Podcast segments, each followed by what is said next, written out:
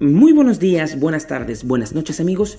Bienvenidos al vigésimo sexto episodio de En la esquina del samán, un podcast donde nos dedicamos a jugar con la imaginación, a pensar diferente, a buscar otras perspectivas, otras formas de ver las cosas y explorar las fronteras de todo aquello que nos causa esa extraña mezcla entre curiosidad y miedo existencial. Ya saben que pueden encontrarnos en nuestras redes sociales, estamos en Instagram y en Facebook como arroba en esquina del samán y pueden escucharnos en las principales plataformas de podcasting. Estamos en iBooks, Spotify, Anchor, YouTube, Apple Podcasts, Google Podcasts y muchas más. Y no se olviden de suscribirse y de compartir. Y ahora sí, empecemos. Introducción. Eh, supe la primera vez de la saga de libros de Harry Potter cuando estaba en bachillerato, en cuarto año de bachillerato, o quizás en noveno grado, lo que es llamado también tercer año, o sea, el año anterior, o bueno, alguno de esos dos. En aquella época, como buen joven algo friki pero sin muchos recursos, me iba al cibercafé del pueblo, hablaba un rato por Messenger con los amigos, escribía alguna que otra tontería en Metroflog y lo demás era descargar y descargar sin parar para poder disfrutar en casa, libros, mangas, música, artículos y cualquier cosa que me pareciera interesante. Recuerdo que había visto mucha publicidad sobre la saga, pero en realidad no le había prestado mucha atención. Yo me encontraba en aquel tiempo más absorbido por el mundo del manga, Elfen Lied, Bleach, Naruto, Fullmetal Alchemist, entre otros. Pero, de todas maneras, me bajé todos los libros que pude y se los envié a mi hermana que sí los disfrutó muchísimo y los leyó todos. Ese mismo año, estrenaban en el cine la cuarta película y ella, desde luego, quería ir a verla. Así que, para ponerme al tanto, me leí en una pasada, o bueno, eso intenté, todo lo que pude de los libros soy de ese tipo de personas que disfruta leyendo los libros antes de ver las películas.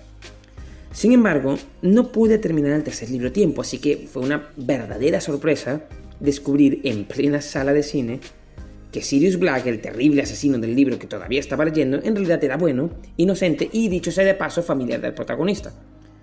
Y si alguno de ustedes no lo sabía, bueno, lo siento por el spoiler. El caso es que, habiendo leído la saga desde tan joven, le tomé algo de cariño y aunque a estas alturas de la vida sé que es un producto del marketing y de la industria cultural bien logrado, que le interesa más hacer dinero que realmente proponer algo, uno observa que tiene algunos recursos bastante simpáticos y que si piensas hacer divulgación de algunos conceptos, te resultan bastante útiles. Por ejemplo, la idea del objeto mágico, como en los horrocruxes, me parece muy interesante para emplear como forma de introducción a ciertas, o, mejor dicho, ciertas escenas de la historia, como cuando Harry y Dumbledore entran en la cueva donde Tom Riddle ocultó el, guardapelo y un ejército de cadáveres asesinos también, dicho sea de paso. Pero, sin duda, la idea que más llamó mi atención fue la del Obscurus, a veces pronunciado como Obscurial. Es un concepto muy interesante y mucho más profundo que requiere ya de algo de madurez en el espectador.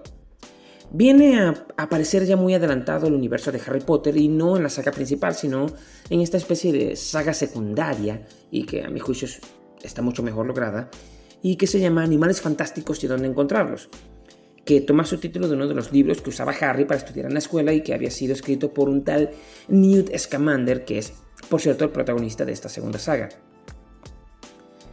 El concepto de obscurial está muy relacionado al de egregor, que exploraremos un poco en el episodio y que pronto veremos, tiene cierta relación con los nacionalismos, las corporaciones y por supuesto la magia negra. Este es el tema de este episodio. Magia negra y capitalismo, o capital quizás sería el término más adecuado. El punto es que muy por debajo de todo esto, haciendo el papel de infraestructura, se encuentran algunos conceptos básicos o elementales del marxismo. Conceptos tan básicos que la gran mayoría de ellos son realmente pequeñas modificaciones que hizo Marx de concepciones originales de Hegel. Magia y psiquiatría, la depresión y el obscurial en Harry Potter. Ya desde el primer momento que uno ve la figura del obscurial en la primera película de, de esa segunda saga, uno inmediatamente piensa en Ariadna, la hermana díscola y fallecida de Albus y Aberford, porque cumplía a la perfección con todos los requisitos.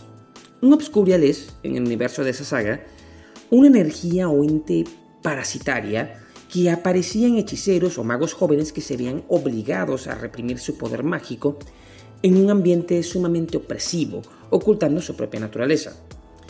Es en su deseo por encajar o por no ser perseguido, o por temor al rechazo y el horror de sus congéneres, el sujeto rechazaba su propia energía y naturaleza mágica y la escondía. La energía en su interior, unida al miedo y a la angustia, crecía y crecía, alimentándose de todos esos sentimientos, y terminaba por salirse de control, causando la muerte del portador porque se alimentaba de él, de sus miedos, de sus temores, de su ansiedad y tristeza y lo volvía cada vez más inestable. No era un ser vivo, ni consciente, no tiene contemplación o temor. Solo es una especie de ente o cosa que reacciona ante lo que tiene frente a sí, sin ser algo o nada en sí mismo. Si nos ponemos a pensarlo, es una figura fascinante y cualquiera que haya sufrido un ataque de ansiedad severo, que haya atravesado una depresión o que haya sido víctima de conductas repetitivas y compulsivas que no puede controlar, entendería esta figura, esa energía que se alimenta de ti sin el más mínimo problema. Como metáfora es muy interesante, es verdad, y funciona como ejemplo precisamente porque es un poco falso. No hay una esfera negra creciendo a nuestro alrededor y caminando con nosotros, levantando paredes y destruyéndolo todo. Pero cualquiera que haya experimentado un ciclo depresivo profundo, representaría la depresión y la ansiedad como una nube negra y pegajosa que destruye tu vida a tu alrededor al mismo tiempo que te devora y te roba la energía y las ganas de vivir.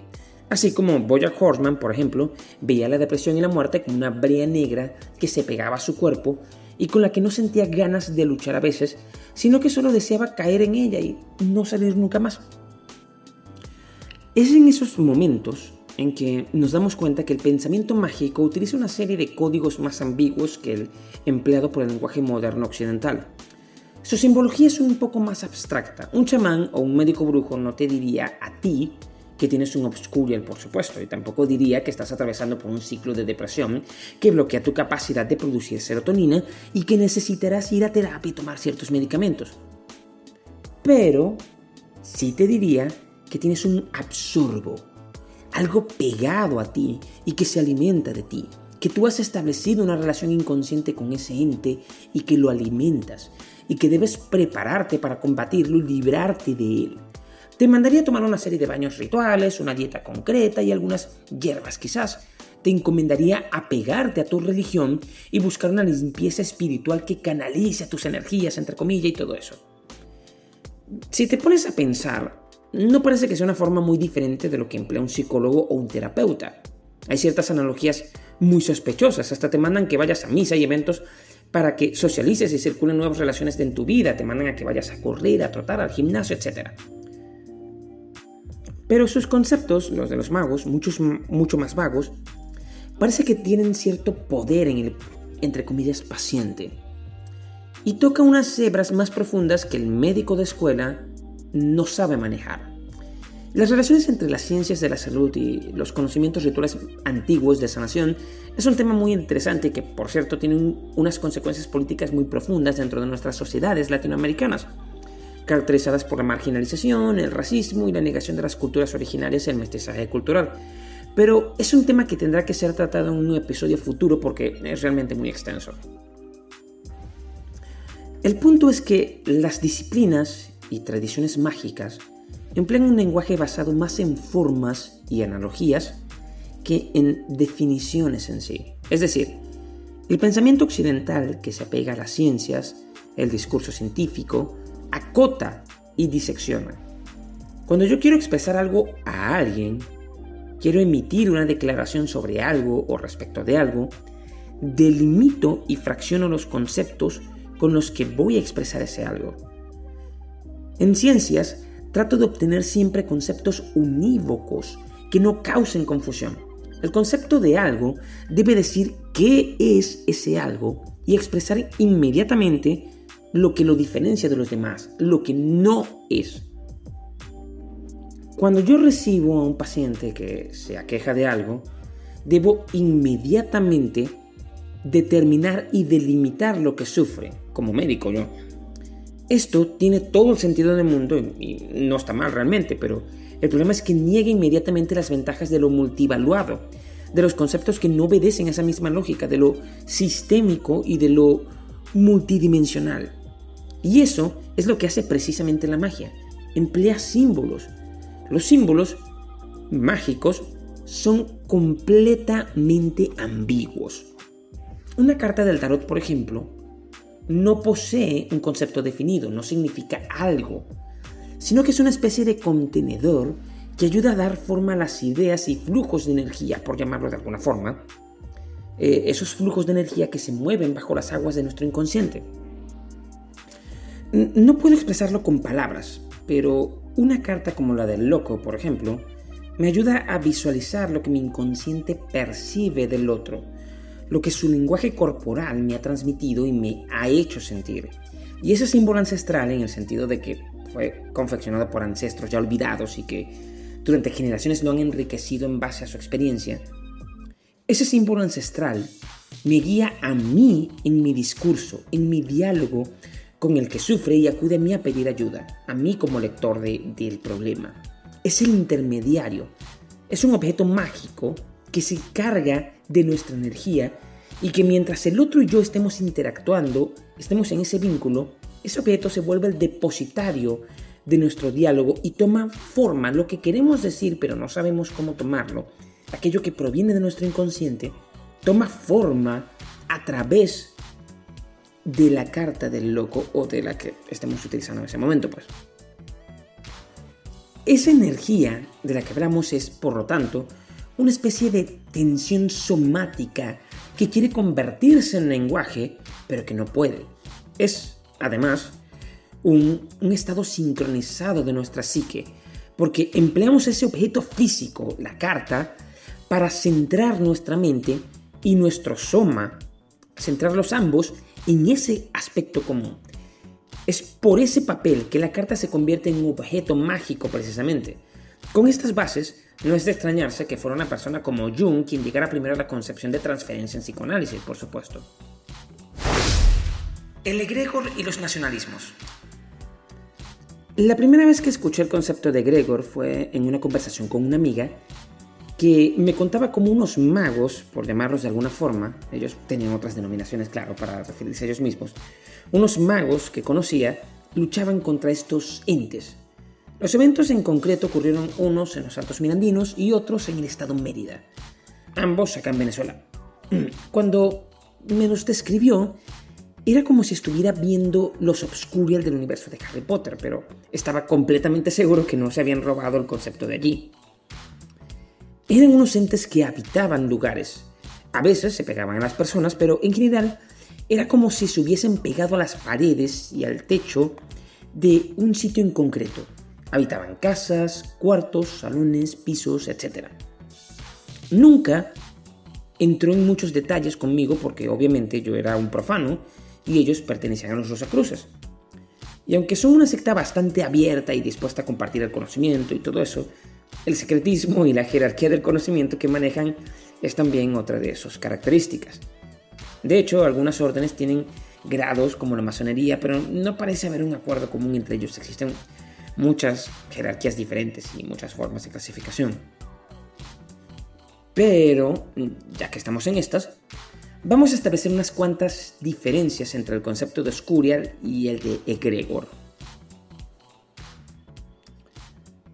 Como mencionamos al comienzo, en el universo de Harry Potter, un Obscurial es una energía parásita que surge en un mago impedido de usar su poder, es decir, es la manifestación de la represión a su alrededor y de la respuesta que él mismo da al volcar esa violencia exterior contra sí mismo.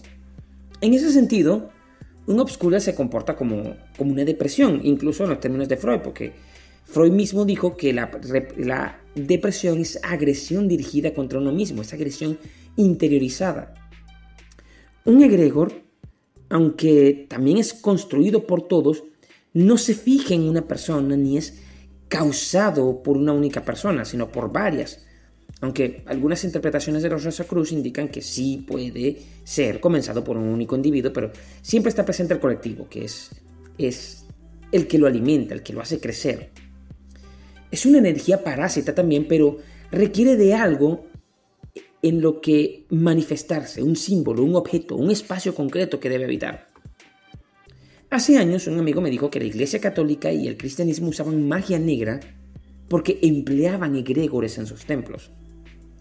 En cada templo, en cada iglesia, habitaba un egregor. Él me preguntó eh, algo así como, ¿no has notado que siempre que entras a una iglesia hay algo que hace que no puedas hablar en voz alta? Es decir, de poder puedes, pero al alzar la voz algo te incomoda. Es como una especie de presión en el aire. Algunas paredes, en los tapices, en los vitrales, te oprime y te obliga a tomar ciertas posturas y ciertas formas de caminar y de moverte. No quería con esto decir que ibas, por supuesto, a comportarte como un feligrés en el acto apenas entras a la iglesia, pero sí que ibas a notar una especie de presión a tu alrededor. Una presión que no ibas a, a lograr saber de dónde provenía o que no parecía provenir de ningún lugar en concreto. Eso es el egregor. Durante generaciones, en esa iglesia, las personas han venido todos los días y han rezado con fervor, con miedo, con tedio, con temor o con esperanza y aprensión. Han sido años enteros de personas cantando y creando ecos en las paredes, llorando en silencio, confesando crímenes o nimiedades en los confesionarios, años de sexualidad adolescente reprimida y de energía sexual canalizada en forma de actos rituales, cada día, tres veces al día, durante 200 o 300 años, no sé, un hombre imbuido de traje y sotana, impregnado en inciensos, se ha parado a arengar a las multitudes en el sermón de la misa. Eso ha hecho que ese edificio forme un punto mágico, una coordenada espiritual para los pobladores de esa región, para esa comunidad. Y una coordenada espiritual no es cualquier cosa. Eh, ¿Saben lo que es una coordenada espiritual? Es un vínculo profundo que alguien tiene con su entorno, pero en un plano simbólico. Cuando Úrsula Iguarán llegó a Macondo, en la novela de Cien años de soledad de García Márquez, sentía que no pertenecía a ese sitio porque era un pueblo joven donde nadie superaba los 30 años y nadie se había muerto aún. Pero cuando tuvieron el primer fallecido, supieron que se iban a quedar allí para siempre. Y creo que Úrsula se lo menciona a se lo menciona a José Arcadio diciéndole que ellos ya no se van a ir de allí. Mis coordenadas espirituales son unos puntos de referencia que me sitúan a mí como sujeto dentro de la comunidad y la geografía, dentro del entorno natural, porque me ayudan a constituir a lo geográfico como sujeto también, una especie de otro que está más allá del humano y asociado con la muerte y con lo espiritual. Puede que seas un alto ejecutivo luchando contra abogados y empresarios en los Estados Unidos, pero sabes que los restos de tus padres están enterrados en un cementerio en algún lejano pueblo en Latinoamérica. Esa es una coordenada espiritual. Te dice quién eres y le da un peso y un valor específico a ese ente geográfico que es un más allá de lo humano. Un otro no humano, el espacio como sujeto.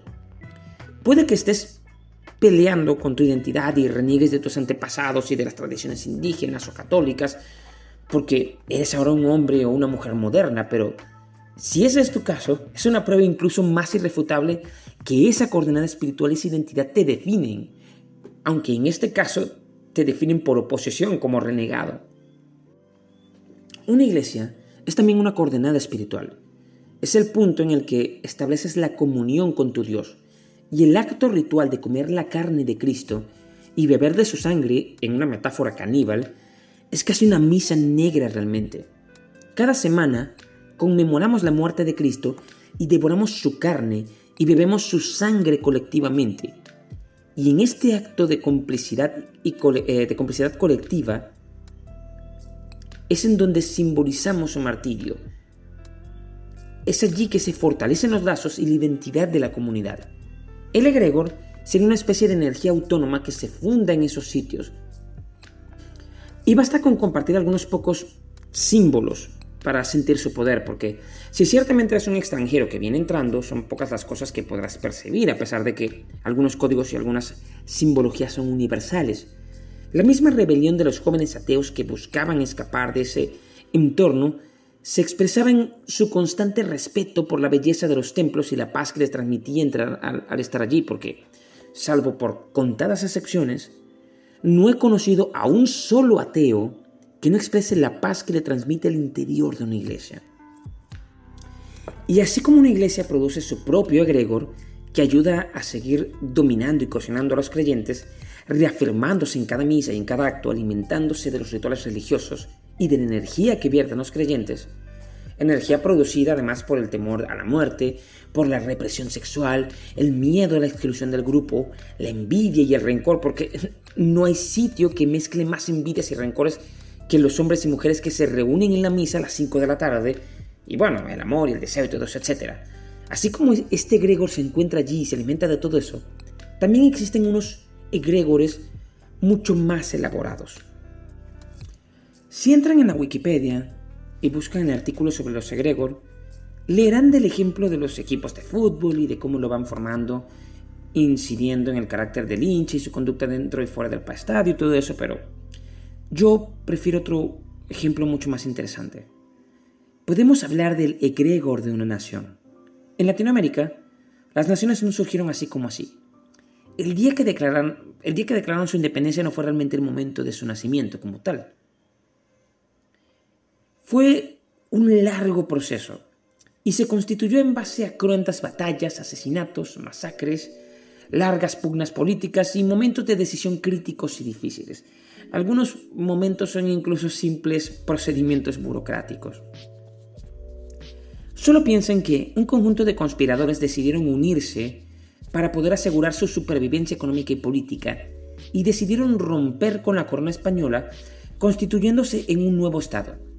Contrataron mercenarios, compraron armas, crearon una bandera, pero esas banderas y esos símbolos debían reflejar en parte la cultura que ya existía, es decir, empleaban símbolos que ya ayudaban a cohesionar y dirigirlos a los que ya vivían allí, pero al mismo tiempo les ayudaba a redefinirse. Crearon canciones de guerra que luego se convirtieron en himnos, canciones que los ejércitos cantaban cuando se dirigían a morir y a matar, Allí es donde digo, voy a hacer un paréntesis, allí es donde digo que las canciones no son simple estética. Tú no cantas una canción antes de morir porque sea bonita. Y por muy hermosa que sea una canción como el himno de la federación, cuando quienes la cantan son una tropa de hombres que avanzan hacia ti con cabezas ensartadas en las puntas de una lanza, eso ya no es estética simplemente. Eso es algo más, algo mucho más profundo. Estos hombres que pelearon por el control del territorio que murieron en los campos de batalla y decapitaron y ejecutaron gobernantes y enemigos en las plazas públicas, y toda la sangre de los enemigos que sirvió para forjar ese Gregor, mediante el terror, la ira y la rabia, la electricidad que se siente antes de una conflagración. Y bueno, si alguna vez han estado durante unas protestas, saben a qué me refiero con esa electricidad que se siente en el aire. Hay una tensión que te llena de emoción y que espera resolverse, que dispara la adrenalina. Eso se siente multiplicado mil veces cuando en los eventos se oyen disparos y explosiones.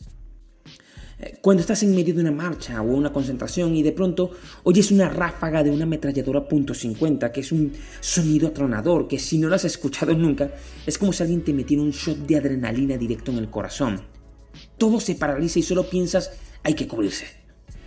No puedo ni imaginar eso en una batalla de verdad, en un frente de guerra como en el caso del Donbass en este momento, o un choque de ejércitos, o una carga de machetes, que es creo que mil veces más pavorosa.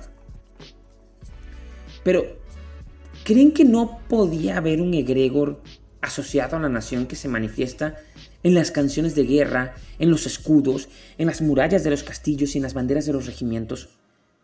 En Ucrania, el regimiento neonazi Azov se preparó para la batalla de Mariupol con rituales llenos de simbologías nacionalistas y neonazis, que les reafirmaban su identidad y les daba una dimensión espiritual que les ayudaba a prepararse para matar y para morir.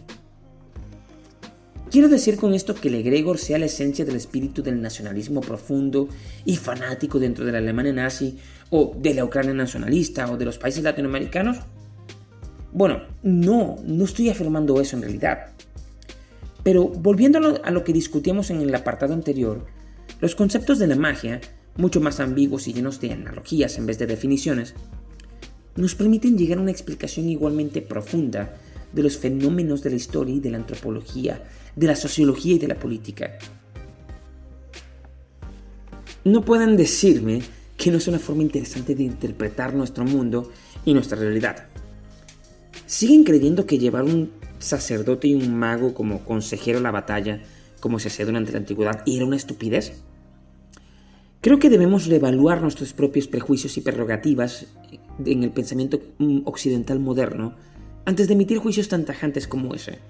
Siento que a veces subestimamos muchísimo, muchísimo el papel del pensamiento mágico, del sacerdote, de la religión, del lado místico dentro de los movimientos políticos, dentro de los movimientos sociales y dentro de toda la historia.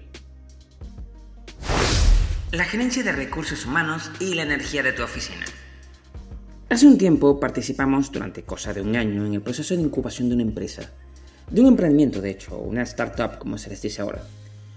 Nos pasamos por todas las técnicas de estos días. El Lean Startup, el Canvas Business, la plataforma Strategizer, los libros de Estelle Walder, etc. Nos asignaron un coach y todo, que nos hizo entrevistas e íbamos a discusiones de diseños de productos y ciclos de experimentación todas las semanas, dos días a la semana de hecho. Todas estas técnicas modernas, cuando entras en profundidad, te das cuenta que no dicen nada nuevo y que en realidad no son más que el marketing clásico de toda la vida, pero presentado en otra envoltura. De hecho, el texto de Generando el modelo de negocios de Osterwalder, que es casi que la Biblia del emprendedor de esta década, viene a ser una muy inteligente fusión entre las técnicas tradicionales de gerencia y gestión de recursos humanos con las técnicas de marketing de estudio de la audiencia y creación de un producto. Todo esto presentado con una nueva terminología y adaptado al caso particular de pequeños y medianos emprendimientos, de gente que está empezando y necesita construir sus estructuras de cero. O sea, vino a unirlo todo.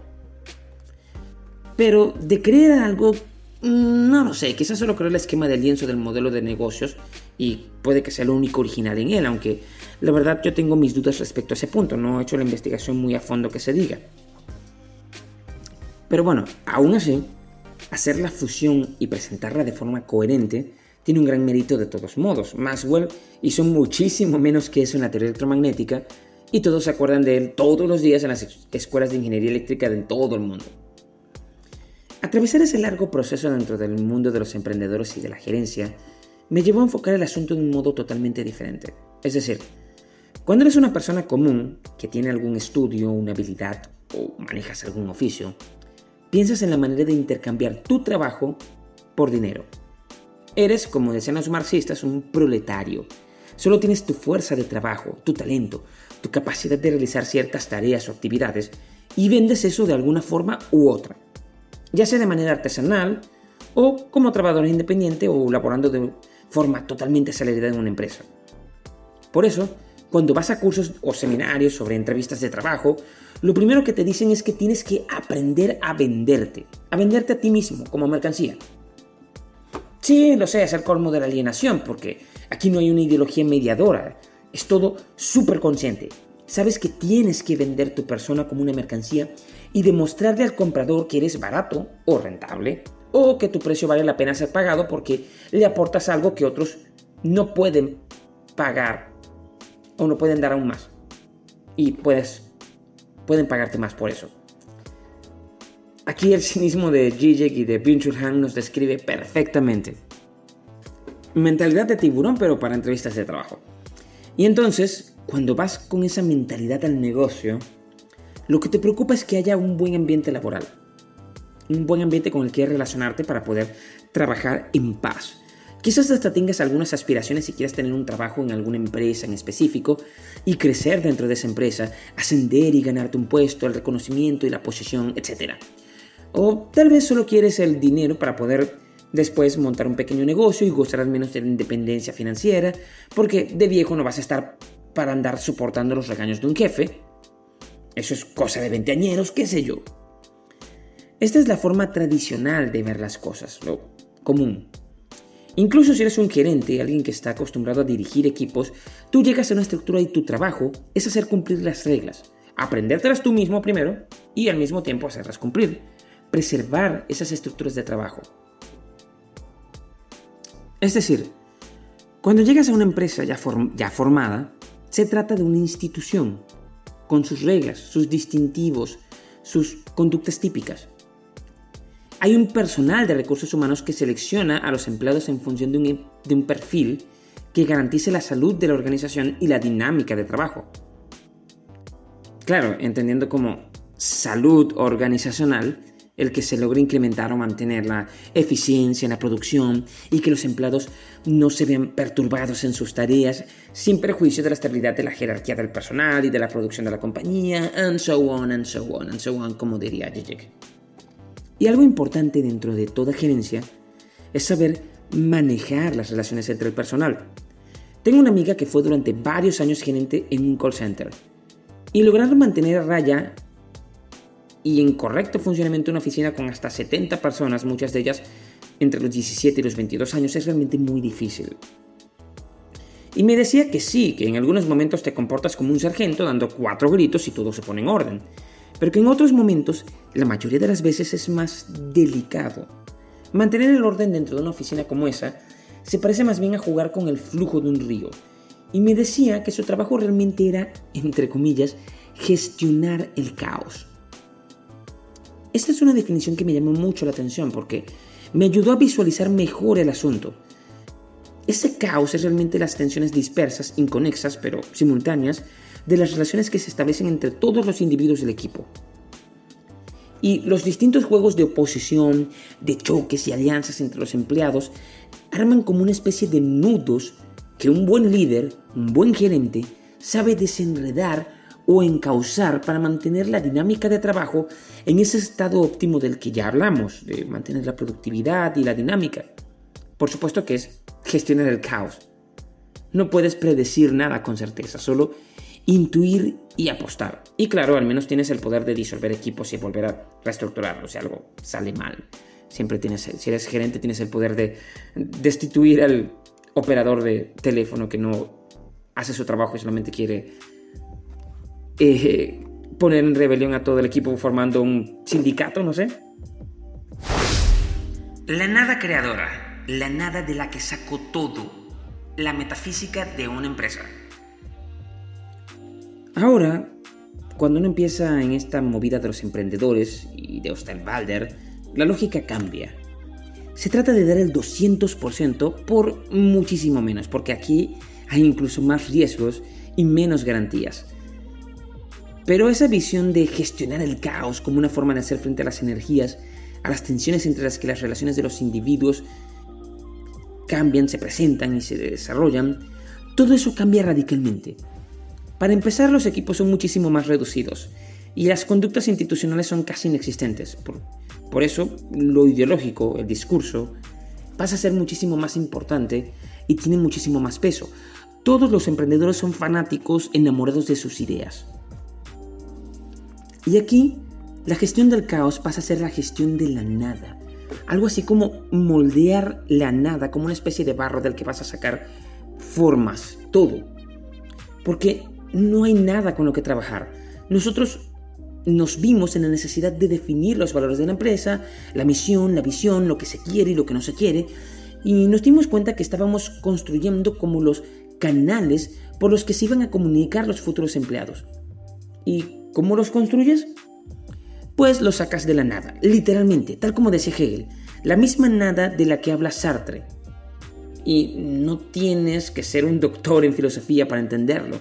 Cualquier emprendedor, si supiera algo del lenguaje filosófico moderno o postmoderno francés, si se molestara en aprender la ontología de Kant, en Platón o en Aristóteles incluso, afirmaría en el acto que sabe hacer de la metafísica algo rentable lo que parece que es un problema para la mayoría de los filósofos que no entran en la academia. Porque fundar una empresa, una compañía, es realmente un trabajo de construcción de una metafísica. ¿Cómo saco algo de esa nada?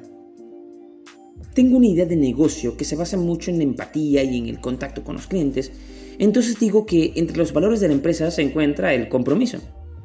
Uso esa palabra para definir en parte el perfil de mis empleados, una pieza de lenguaje, un concepto, extrae de la nada, porque no tenía nada en realidad, estoy empezando, extrae de la nada una serie de personas que solo podrán comprometerse si comparten ciertos ideales, ciertas formas de pensar. Y eso ya determina cómo se establecerá el flujo de trabajo y las discusiones de trabajo dentro de la futura oficina. Si escojo una oficina en donde las paredes sean de vidrio y donde la luz entre con claridad, voy a ir acotando más esa dinámica de trabajo. Y esa nada de la que hablamos es la nada de la indeterminación. Porque obvio que en la ciudad hay 3, 4 o 5 millones de personas, no sé. Pero si no puedo escoger ninguna, entonces tengo una nada indeterminada, algo que no es algo.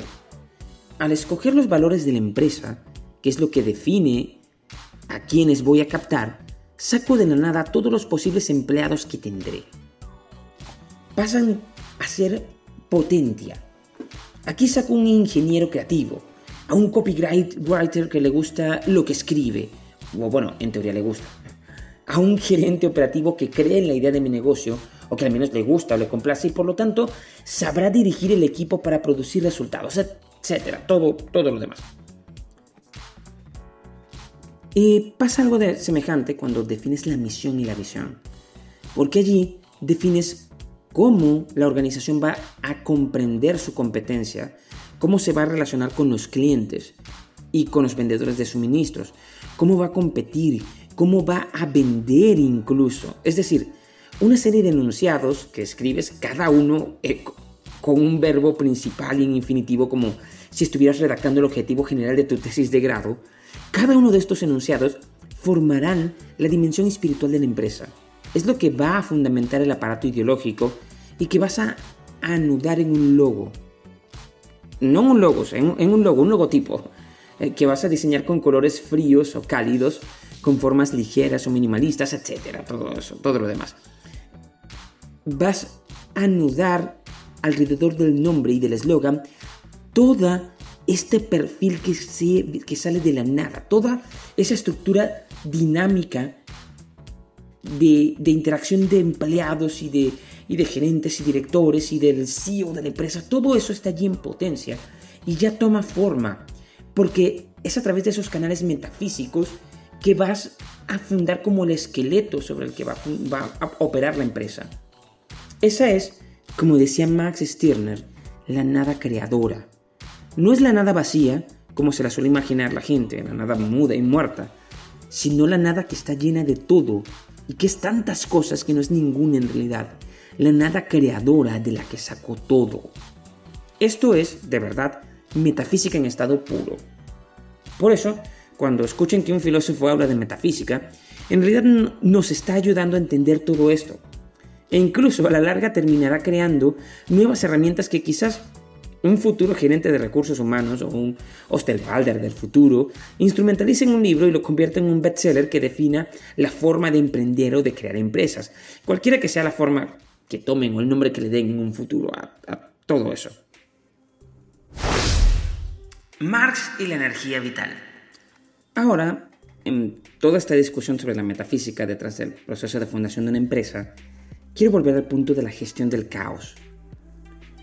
En ese proceso de gestión del caos del que hablamos, así como el acto de, en, el acto de atacar la nada y crear algo, arrebatar la existencia de la no existencia, leíamos con las, entre comillas, energías. Si alguna vez te ha tocado dirigir un grupo, descubrirás que, aunque parezca que no haces mucho, te agotas. Ni dos horas de ejercicio en el gimnasio te dan, te dejan tan cansado. Es más, por lo general, aunque en el gimnasio te cansas, no te sientes agotado como cuando sales del trabajo. Cuando hablamos de energía nos referimos a esa carga simbólica transmisible de la que hablamos en el episodio 3 del podcast hace ya casi dos años. Bueno, hace ya dos años. Y la verdad me siento como, entre paréntesis, como tentado a volver a adentrarme en esos temas de los primeros episodios porque siento que podría desarrollarlos mejor ahora, luego de dos años de trabajo continuo con el podcast, pero bueno, hablaremos de eso luego. El caso es que nos referimos a la energía enfocada en esa forma que describimos en ese entonces. Hay una diferencia importante en el esfuerzo físico que desplegamos en el gimnasio y el que empleamos en nuestro trabajo, y es el desgaste. El esfuerzo físico en el gimnasio es rítmico, es regenerador, está hecho para hacernos crecer, fortalecer la fuerza física y la misma salud, sobre todo si lo juntas con una buena dieta. Pero En el trabajo desgastamos nuestra energía. El trabajo nos pone en tensión y por lo general es una tensión demandante que, salvo casos excepcionales, no suele redundar en un movimiento armónico que nos restituya lo invertido. El acuerdo que el mercado laboral nos da es que nosotros trabajamos y se nos paga por el trabajo que haremos. La restitución que nos darán es ese dinero. De hecho, en el 90% de los casos, se ingresa al trabajo por necesidad, y esto no es una visión pesimista, simplemente realista.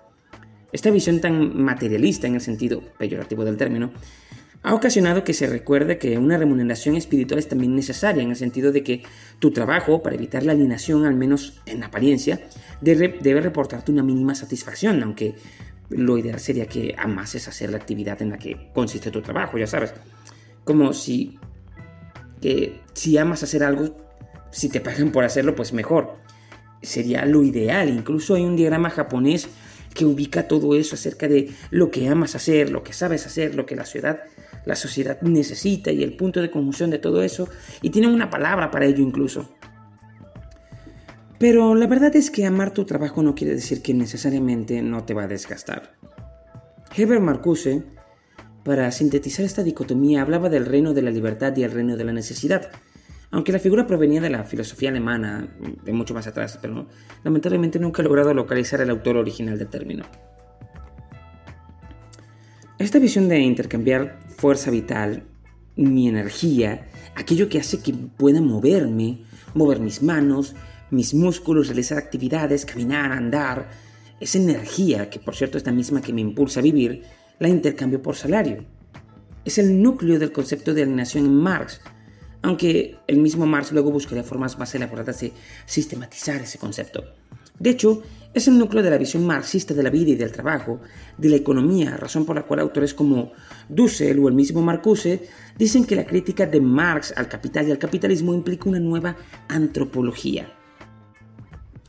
Esta visión, por supuesto, no se le ocurre enteramente a Marx, fue desarrollada primero por Hegel, un pensador sin dudas impresionante, pero Marx la instrumentaliza y profundiza, la aplica en economía y termina por fundir historia, economía y sociología en un único mecanismo de análisis articulado con la lógica dialéctica hegeliana. Eh, traduzcamos esto en términos más prácticos. A diferencia de cuando voy al gimnasio, cuando voy al trabajo, intercambio mi fuerza de trabajo, pero como dice Marx, no puedo separar mi fuerza de trabajo de lo que soy yo, porque yo soy el portador de esa fuerza. Sin mí, esa fuerza no existe. Entonces, presto la totalidad de mi cuerpo durante un tiempo determinado, que es la jornada laboral, y procedo a trabajar. Ese trabajo que hago es gasto de mi propia energía vital, es invertir mi energía de vida, la que mi cuerpo produce para mantenerme con vida, invertir todo eso en realidad realizar una actividad que producirá algo que luego venderé la mercancía, en producir algo para otro. En el ambiente de trabajo, en la planta o en la fábrica, se establece entonces una dinámica de trabajo en donde no solo gastamos energía vital, en un sentido casi biológico, sino también energía mental, estados de tensión psíquicos que tienen que ver con la configuración de la dinámica de trabajo en equipo. Cuando soy gerente y dirijo el equipo, o soy el emprendedor, el pequeño burgués, como dirían Marx o Lenin, tengo que saber lidiar y manejar todos estos estados de tensiones y las relaciones que se establecen entre los miembros del equipo, ya sea los que producen, como el obrero, el técnico operario, el diseñador gráfico eh, o el redactor de la página, por ejemplo, o los que tienen un trabajo más cercano a lo burocrático o que tienen un trabajo mental, un analista de data, un, un operario de call center, alguien cuyo trabajo consiste en el desgaste de tensión o energía nerviosa. Y si han trabajado en atención al cliente, saben que eso de desgaste de energía nerviosa es increíblemente literal. Pero tengo entonces todo este flujo de energías. Si la denominación energías me resulta incómoda, entonces podría llamarlo dinámica de cargas simbólicas transmisibles dentro de una comunidad. Pero decir eso a cada rato habría haría esto un trabalenguas. Así que seguiré diciendo el término energías. Creo que más o menos se entiende a dónde quiero llegar.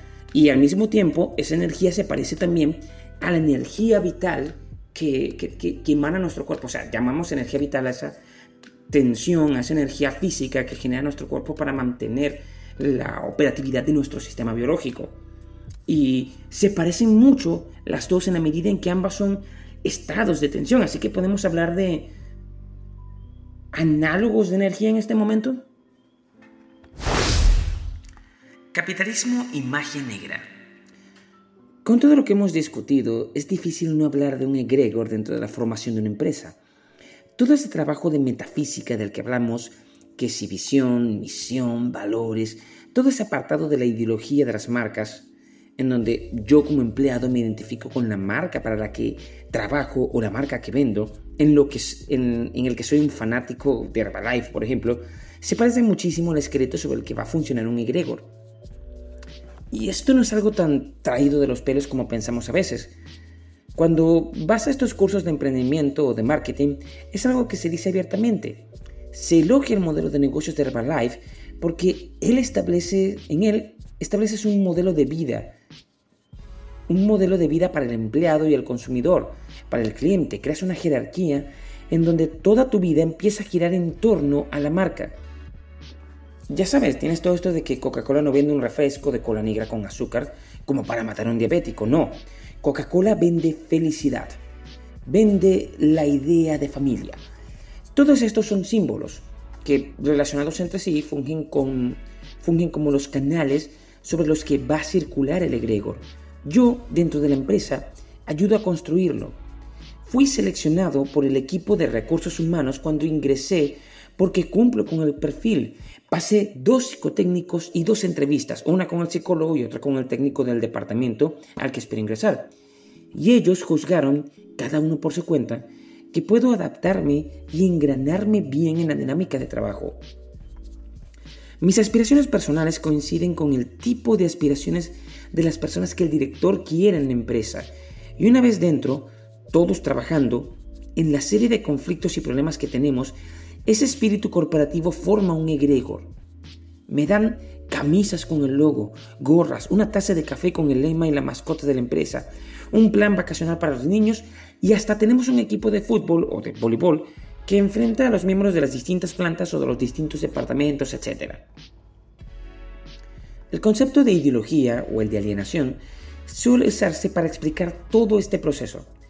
Pero la visión mágica del egregor como energía autónoma que surge en estos espacios aporta mucho también. Y recuerda un poco la forma en que Marx veía el capitalismo y en que Marx mismo hablaba del fetichismo de la mercancía. Marx definía el capital como trabajo muerto acumulado que, presa de la circulación mercantil, se valoriza continuamente, creciendo y creciendo sin parar. El capital para Marx no es uno de los factores de la producción de la riqueza, como dicta la economía no clásica que gobierna hoy día, sino una relación social. Tener dinero no me hace capitalista, pero usar ese dinero para producir más dinero, estableciendo una relación de intercambio con mis empleados, de donde extraigo un plusvalor desde mi posición privilegiada por mi propiedad de los medios de producción, eso sí es una relación social una forma de relacionarme con mis empleados y con los consumidores a través de el dinero que poseo, del capital. No veo dinero para vivir. Veo una oportunidad de inversión, una forma de producir más dinero. Y como capitalista estoy preso del capital. Porque en el momento en que dejo de multiplicarlo, perezco y me veo arrojado a la bancarrota, al olvido y posiblemente a la pobreza. No puedo simplemente dejar de producir, dejar de trabajar, dejar de invertir. Además, hay un cierto atractivo vicioso en el dinero, un cierto placer adictivo en producir y producir más, en tener más y más. Es muy fácil entrar en ese juego en donde nunca te cansas de él. Y entonces saltas de idea de negocio en idea de negocio, quieres ser un inversor y quieres ser Besos, Musk, Zuckerberg y recuerdas el mito del garaje de Amazon y cómo termina siendo una de las corporaciones más grandes del mundo y todo eso. El capital es un algo autónomo, parasitario, trabajo muerto que se valoriza a sí mismo exigiendo que el trabajo vivo siga produciendo, algo que esclavice incluso a sus dueños. Dussel como buen latinoamericano, comparaba al capitalista con el aprendiz de mago de la película de Disney, que después de enseñar a las escobas a barrer y, trapear, bueno, pues después no sabía parar. Es como un egregor, una vez puesto en marcha, no puede parar. Requieres un gran evento para una carga energética semejante que pueda disolverlo, desanudar las relaciones sociales que se han tejido en torno a él y por lo general suele ser un evento violento y traumático, como la muerte de la mayoría de los egregor.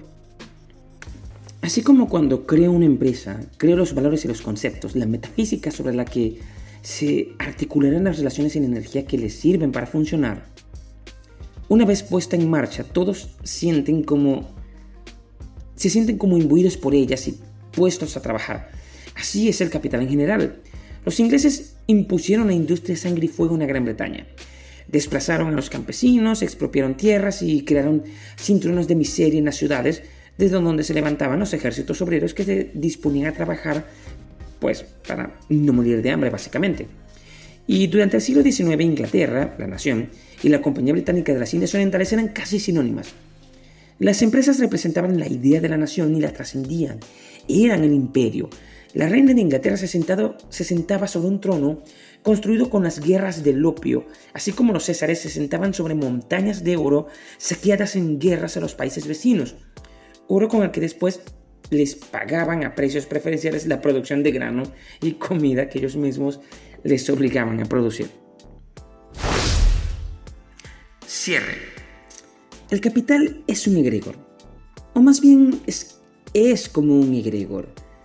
Es también un algo, un ente parasitario si lo vemos desde la perspectiva tanto de la magia como del marxismo, una unión que la mayoría del marxismo ortodoxo no celebraría nunca. El trabajo muerto acumulado, el valor que se valoriza a sí mismo, se alimenta del trabajo vivo y del plusvalor generado aún hoy día a pesar de todos los avances tecnológicos.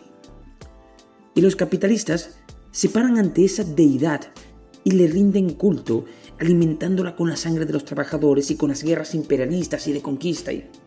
And so on and so on, como diría Zizek. ¿Por qué decimos que le alimentan con eso? Porque el capital solo puede vivir mientras crece, mientras se hace cada vez más grande, y solo puede crecer si se alimenta con el valor. El valor en sentido económico, es decir, es algo incluso social. Todos decidimos en algún momento darle esa cosa llamada valor y la representamos con el dinero y la transferimos a esa esfera gigante que es el capital, el capital financiero que se acumula en el mundo y que es cada día más grande. Es tanta riqueza que no te la vas a poder gastar nunca. Y bueno, ¿qué es exactamente gastar?